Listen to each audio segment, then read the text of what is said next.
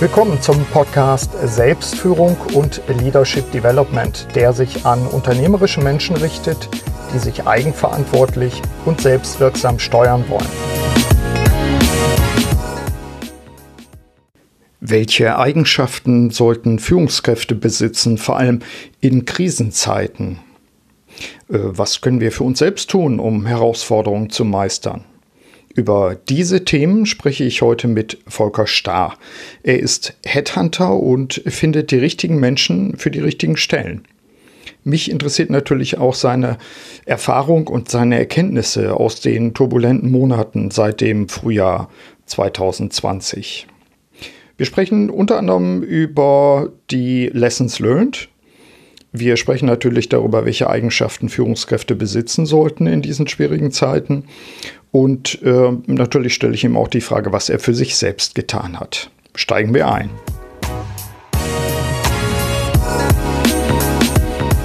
Hallo Volker, wie geht's dir? Hallo Burkhard, herzliche Grüße nach Lanzarote. Mir geht es sehr gut.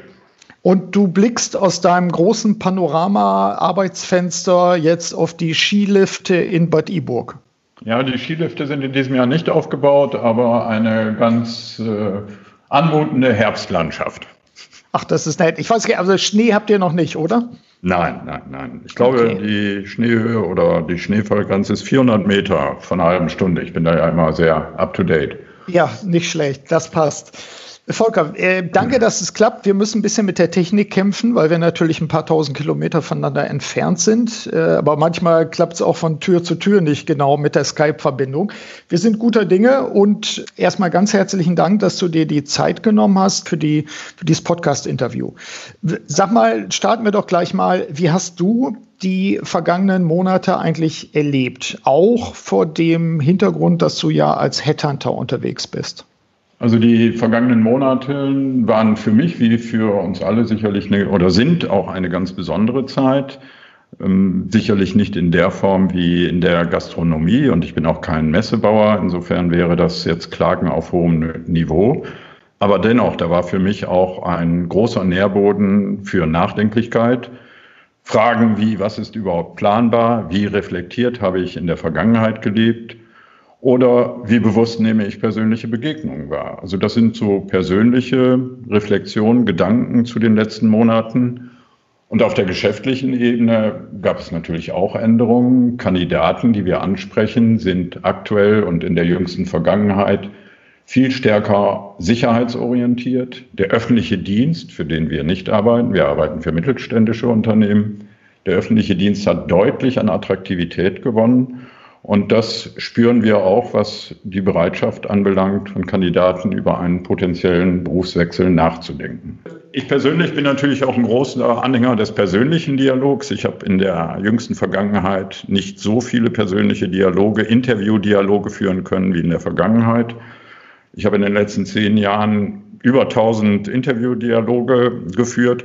Ich weiß, hm, dass der Skype oder Team-Dialog auch wichtig ist, aber ersetzbar durch den persönlichen Dialog sicherlich nicht, zumindest in meinem Geschäft. Vielleicht an der Stelle nochmal nachgefragt, du hast gesagt, du nimmst wahr, dass, dass äh, die, die, das Sicherheitsbedürfnis äh, zugenommen hat.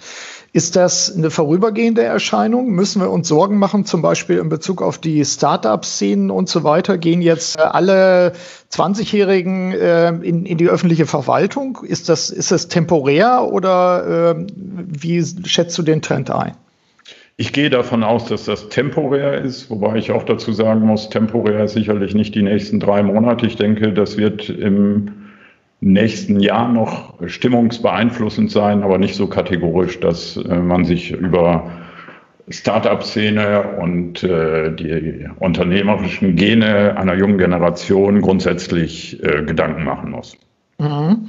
Also bei, bei mir ist es so, was ich wahrnehme, dass ich selbst bei den na, ich sag mal fast den alten Hautdegen, mit denen ich ja auch arbeite, auch eine, eine große Nachdenklichkeit jetzt erlebt habe, ausgelöst durch die Krise. Ich hatte den Eindruck, dass, dass selbst Leute, die, die für mich das Unternehmergehen per se haben, dass sie eigentlich in zwei Gruppen fallen, dass sie entweder richtig, richtig heiß werden im positiven Sinne und sagen, genau in diesen Situationen laufe ich zur Hoch, Hochform auf. Das hatte ich auch wirklich bei einigen. Oder die anderen, die also wenn ich jetzt sage, dass sie an der Kante zur Depression waren, dann wäre das nicht richtig, aber dass sie schon sehr nachdenklich waren, sehr irritiert waren, bis hin dazu, dass sie ihren eigenen Lebensentwurf dadurch auch schon bedroht fanden. Hast, hast du solche Beispiele und so eine Bandbreite auch erlebt bei den unternehmerischen Menschen, mit denen du zu tun hast? Das Thema Nachdenklichkeit im Dialog mit äh, meinen Mandanten auf jeden Fall. Diese Nachdenklichkeit äh, hatte aber auch eine positive Seite. Es war mehr Raum für persönliche Gespräche. Also ähm, die Frage an mich gerichtet, wie geht es Ihnen, Herr Starr, wie gehen Sie mit der Situation um? Die war nicht eine Floskel und umgekehrt, wenn ich gefragt habe, auch, da wurden die Gespräche, haben auch eine persönliche, eine persönlichere Dimension bekommen, als äh, das sonst im Tagesgeschäft häufig der Fall ist. Ich habe auf der anderen Seite auch Unternehmer erlebt, die sagen, die in einer rasanten Geschwindigkeit äh, ihre Pläne umgestellt haben. Einen Mandanten, der ein neues Produkt entwickelt hat. Also ich sehe da auch auf der anderen Seite sicherlich, auf der einen Seite Nachdenklichkeit, aber auf der anderen Seite auch Reaktionsschnelle und Dynamik. Also da auch beide Seiten. Ne? Mhm. Mhm. Also äh, deckt sich ja dann durchaus. Gibt's, ich weiß nicht, vielleicht ist es noch zu früh, aber gibt es eigentlich jetzt so zum, zum Jahresende, Jahreswechsel hin, gibt es Lessons learned? Also aus deiner Sicht, dass du sagst, Lessons learned im Sinne von, ich habe es für mich entweder äh, daraus abgeleitet oder ich habe Lessons learned in Bezug auf die, die Unternehmen. Also beides wäre für mich interessant. Ich weiß nicht, wo, worauf würdest du am meisten und am liebsten antworten? Mhm. Also für mich persönlich, mir ist in dieser Zeit nochmal sehr deutlich geworden, wie sehr ich meinen Beruf mag, wie sehr ich meinen Beruf, äh, wie ich in meinem Beruf auch aufgehe, in, was den persönlichen Dialog insbesondere anbelangt. Also das ist für mich auch nochmal eine Quintessenz in und aus dieser Zeit. Ich gehe sicherlich noch achtsamer mit persönlichen Begegnungen um, als ich das in der Vergangenheit getan habe. Und vielleicht auch ein politisches Wort als Quintessenz. Dieses Bewusstsein, dass wir in einem hochzivilisierten sozialen Rechtsstaat leben mit einer hochmodernen medizinischen Versorgung und bei all dem auch, bei aller Kritik auch aus meiner Sicht eine sehr besondere Regierung haben, äh, wofür uns das Ausland zum Teil bewundert. Das ist mir auch noch mal viel bewusster in dieser Zeit äh, geworden als beispielsweise äh, im vergangenen Jahr. Und äh, mein Blick für Kleinigkeiten hat sich auch auf jeden Fall geschärft. Ich habe vor der Pandemie nicht so viel Sport getrieben, bin nicht so oft äh, im Wald zum Joggen gewesen, habe Sonnenuntergänge und Aufgänge nicht so bewusst wahrgenommen. Mhm. Also da sind auch ein paar persönlich sehr positive Aspekte. Mhm.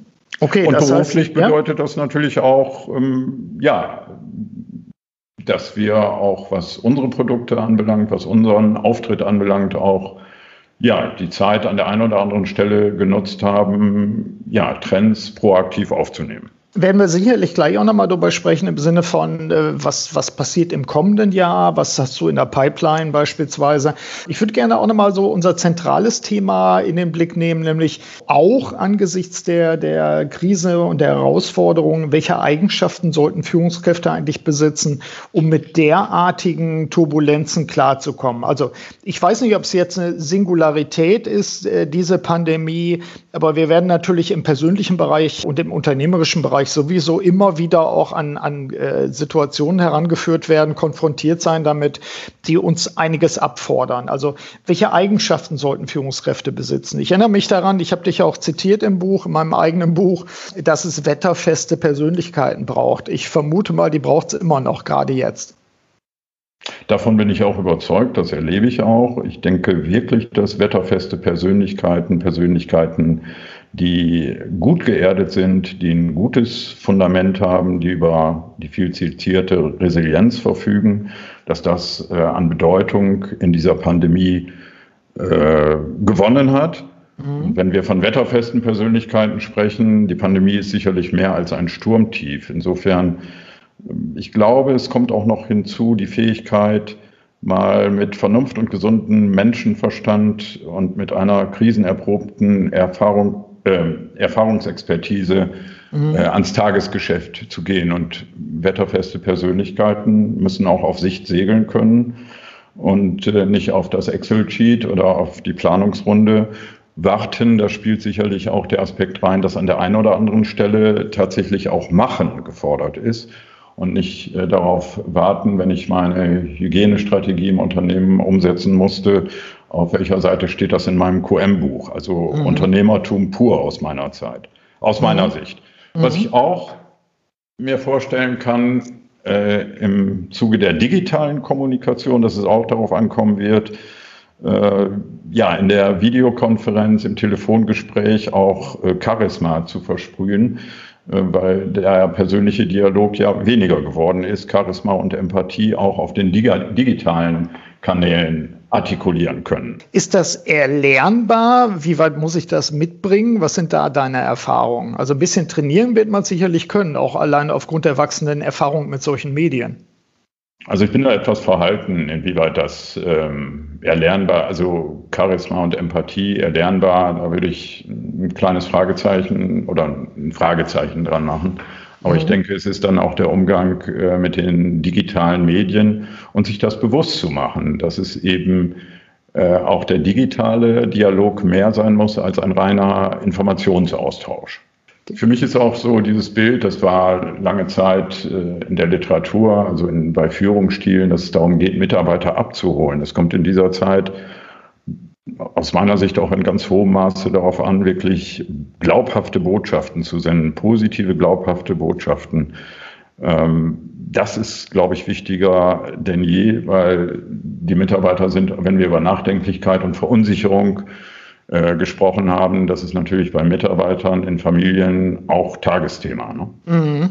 Mit Sicherheit. Das heißt also, klare, gute Kommunikation wäre ein, ein Faktor. Bedeutet auf der anderen Seite natürlich auch bei sich selbst möglichst aufgeräumt zu haben und für sich selbst auch im Sinne von Selbstführung, was ja nur immer mein Thema ist, im Sinne von Selbstführung auch lernen, vielleicht auch mit den eigenen Unsicherheiten und Ängsten umzugehen. Wie siehst du das? Das sehe ich auch als einen ganz wichtigen Punkt, authentisch mit den eigenen Unsicherheiten und Ängsten umzugehen, vielleicht das auch tatsächlich mal anzusprechen. Angst mhm. ist ja nicht äh, generell ein schlechter Ratgeber, sondern Angst äh, hat an vielen Stellen auch seine Bedeutung.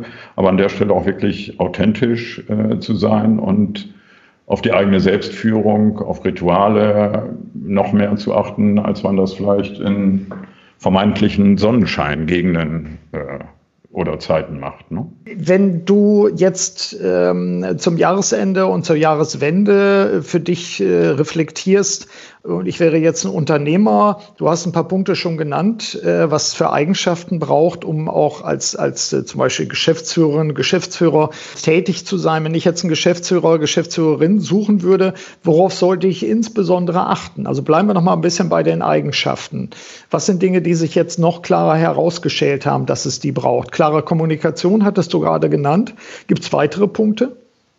Also eine in sich gefestigte Persönlichkeit, ich finde es auch wichtig, darauf zu achten, zumindest in Deutschland wird Scheitern in der Vita häufig im Gegensatz zu den Vereinigten Staaten als Scheitern schlechthin gewertet. Ich könnte mir vorstellen, wer heute schon mal eine Krise, eine Restrukturierung erfolgreich äh, abgewickelt hat, oder wer auch im privaten Umfeld äh, schon mal Wetterfestigkeit äh, unter Beweis gestellt hat, dass solche Verhaltenskompetenzen im Moment eindeutig äh, an Bedeutung gewinnen werden und darauf würde ich auch achten. Wir hatten in der Vergangenheit auch keine Garantie dafür, dass äh, die Zeiten immer nur Windstärke 6 maximal hatten. Äh, das werden wir aber in der Zukunft, das ist uns jetzt noch bewusster geworden, dass die Zukunft so nicht planbar ist. Und darum sind krisenerprobte Manager sicherlich mehr denn je von Bedeutung. Mhm. Das heißt also, an, in diesem äh, Fall können wir uns fast sogar äh, glücklich schätzen, wenn jemand durch, durch so einen Sturm durchgegangen ist und äh, er darüber berichten kann und sagen kann, was er an sich selbst erlebt hat und was er natürlich auch in der Wirkung als Führungskraft auf die Mitarbeiterinnen und Mitarbeiter erlebt hat. Äh, wie so eine Art Labor vermutlich, oder? Ganz genau. Und da mhm. spielt es keine Rolle, ob ich für 50 Mitarbeiter verantwortlich bin oder für 10. Das ist ja oft auch so ein für manche Beobachter so ein Indikator der Bedeutung. Das hat, da würde ich auch viel, viel stärker in der Auswahl in die inhaltliche Dimension einsteigen wollen. Gibt es weitere Eigenschaften, die ähm, aus äh, deiner Sicht nochmal an Bedeutung zugenommen haben, die wir noch nennen sollten?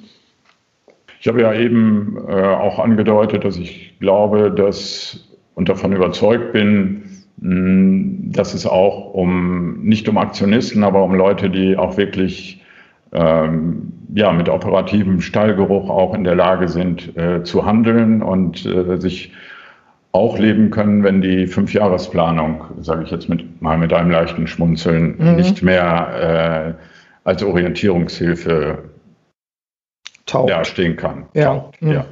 Wie war das Ambiguitätstoleranz? Hatte ich auch äh, neulich im Interview mit, mit Thomas Hake, dem Philosophen. Es kommt auch auf Ambiguitätstoleranz äh, an. Das heißt, ja. der, der, Modebegriff wird ja jetzt eigentlich erst richtig klar, nachdem wir durch, durch so schweres Wetter segeln im Moment.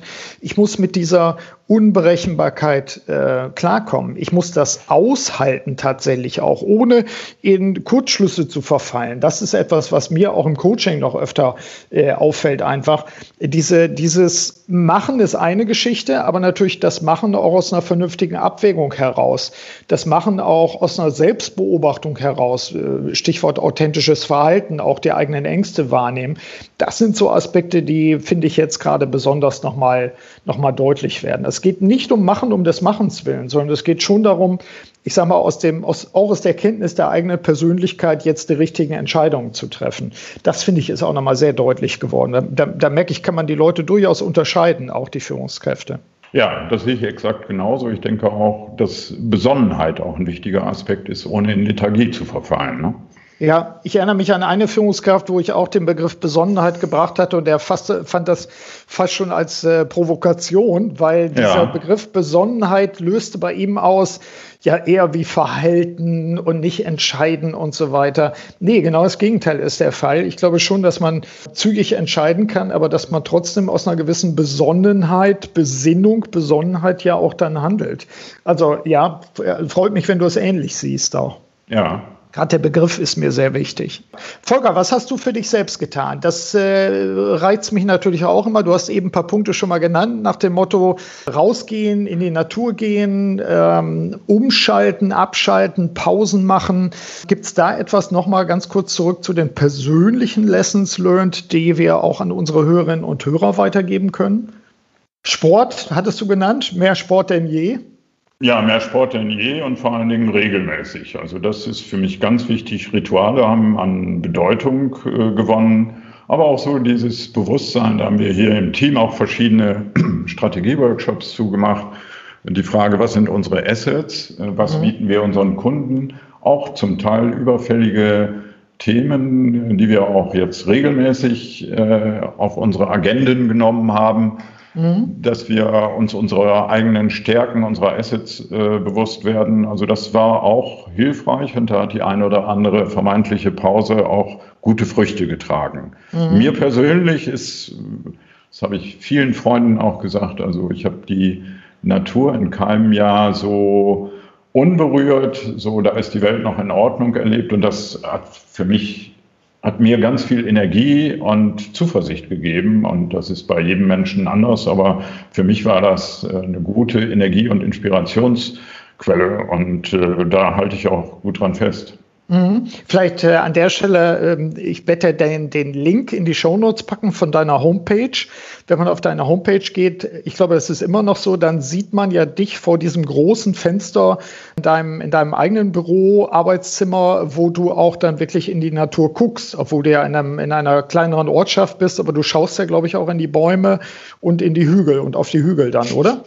Ja, ganz genau. An dem Platz bin ich im Moment auch. Ja, siehst du. Also, weil ja. das ist dann, das ist nochmal so ein Mehrwert, liebe Hörerinnen und Hörer. Von daher gehen Sie mal auf die Internetseite. Es lohnt sich allein schon sozusagen diesen Blick nochmal zu recyceln. Ich finde, das hast du schon sehr gut gemacht, weil das ja auch, auch gerade dieses, was ich ja meinen Kunden auch immer sage, auch dieses den Blick schweifen lassen und nicht immer fokussiert vor sich hinschauen auf dem Bildschirm oder sowas, sondern wirklich in die Ferne schauen, defokussieren.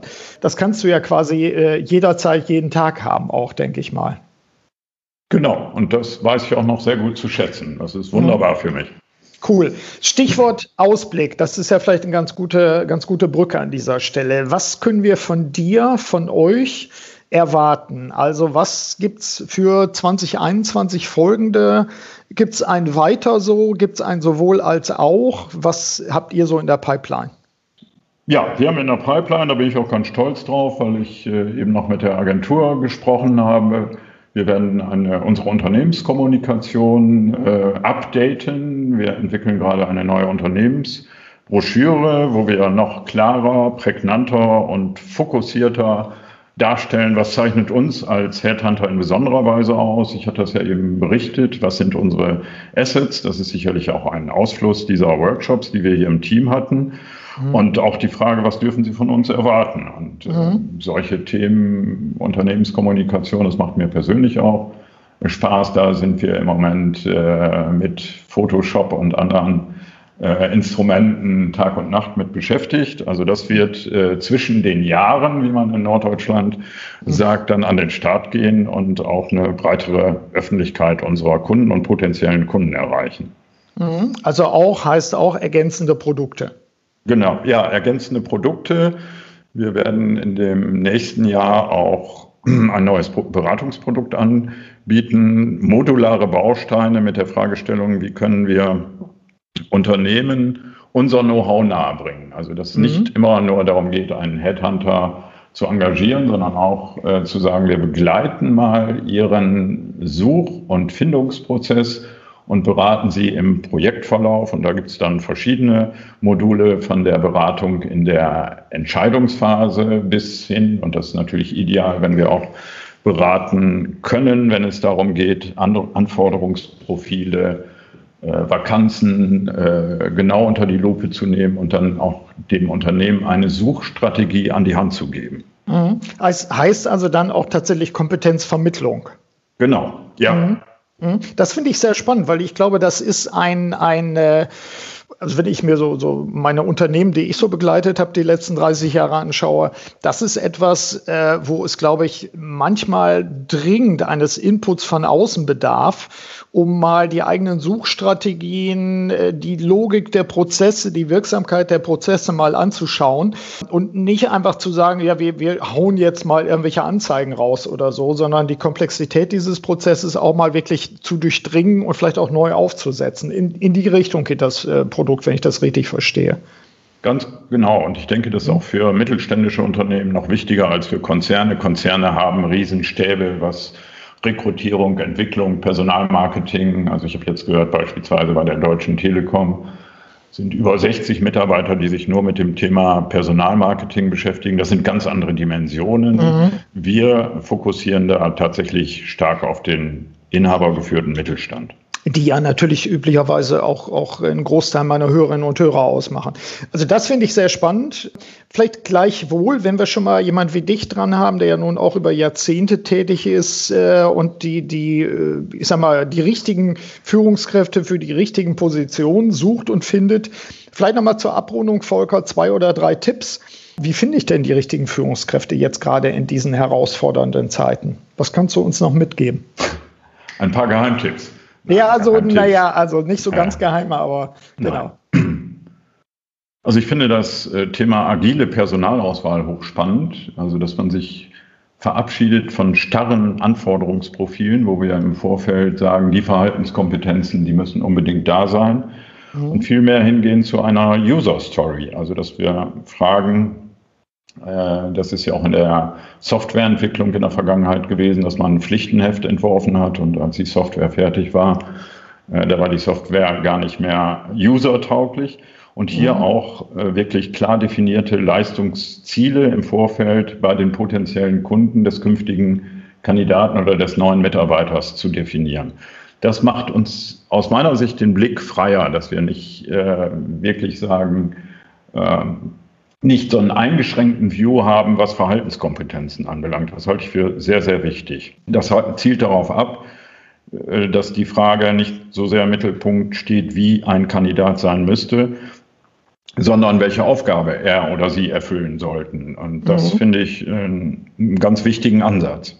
Dass wir stärker in eine wertfreie Beschreibung von Persönlichkeiten kommen. Das öffnet den Blick und äh, wir werden auch in der Personalauswahl oder in der Suche stärker auf sogenannte Exoten gucken müssen, wo wir normalerweise bei dem schnellen Durchsehen eines Lebenslaufes waren, sagen würden, das geht gar nicht, der war da nur drei Monate, also auch so, so ein bisschen den Blick weiten und auch links und rechts gucken und sich mhm. Zeit nehmen. Das ist eigentlich mein, äh, meine wichtigste Botschaft zu sagen, dass wir für Personalsuche und Auswahl uns wirklich Zeit nehmen und uns immer wieder vergegenwärtigen, welche Dimension hat das, wenn wir einen neuen Leuchtturm in unser Team nehmen wollen. Gut, Volker, ganz herzlichen Dank dafür. Das äh, war ein schönes Update mit dir. Danke an dieser Stelle. Und ich denke, wir machen bei Zeit dann im neuen Jahr ein Update, wenn die Zeiten vermutlich zumindest äh, das neue Normale dann da sind. Sehr gerne. Mir hat das Gespräch mit dir, Burkhard, Spaß gemacht und ich wünsche dir auch noch eine ganz tolle Zeit in ja, bei frühlingshaften Temperaturen wahrscheinlich. Das ist so. Ich will nicht klagen. Volker, ich sende dir ein paar Sonnenstrahlen und äh, bedanke mich nochmal. Auf bald. Auf bald. Soweit mein Interview mit Volker Starr. Nutzen Sie, liebe Hörerinnen und Hörer, die Anregungen auch aus dieser Episode des Podcasts Selbstführung und Leadership Development, um Ihre Wirksamkeit zu steigern. Ja, und bei dieser Gelegenheit eben auch noch ein kleiner Werbeblock. Die Masterclass Selbstführung ist jetzt im Januar gestartet. Sie können noch einsteigen. Die Masterclass koppelt digitale und analoge Lerneinheiten zu einem wirksamen Kompetenzcoaching. Mehr dazu auf der Homepage ld21.de. Ich wünsche Ihnen jetzt erstmal eine wirksame Zeit. Ihr Burkhard Benzmann.